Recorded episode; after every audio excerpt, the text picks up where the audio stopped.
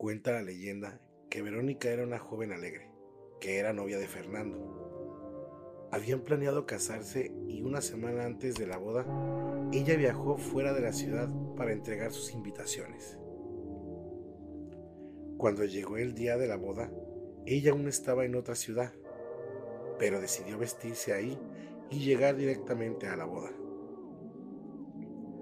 Subió presurosa al auto y sin saber por qué empezó a tener una extraña sensación que la puso un poco inquieta. Su tía que iba con ella lo notó, pero le dijo que las bodas siempre son así. La mañana era triste y el clima muy malo, pues estaba lloviendo con regular intensidad.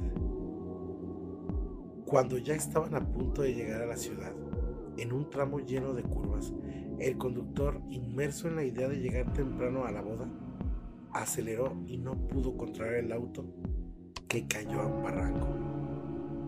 La joven novia murió instantáneamente.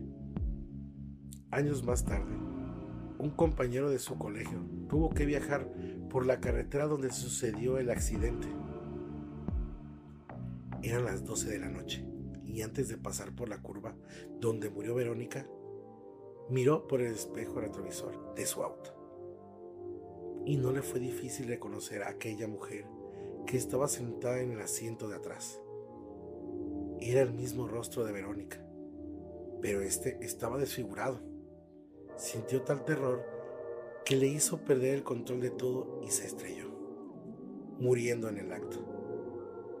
Se dice que si viajas solo por esta carretera, no debes de mirar tu espejo retrovisor, pues Verónica siempre está sentada en el asiento trasero, tratando de conseguir víctimas que sufran igual que ella.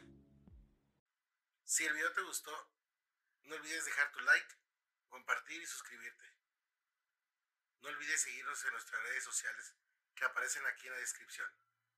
Y recuerda, nunca estás solo.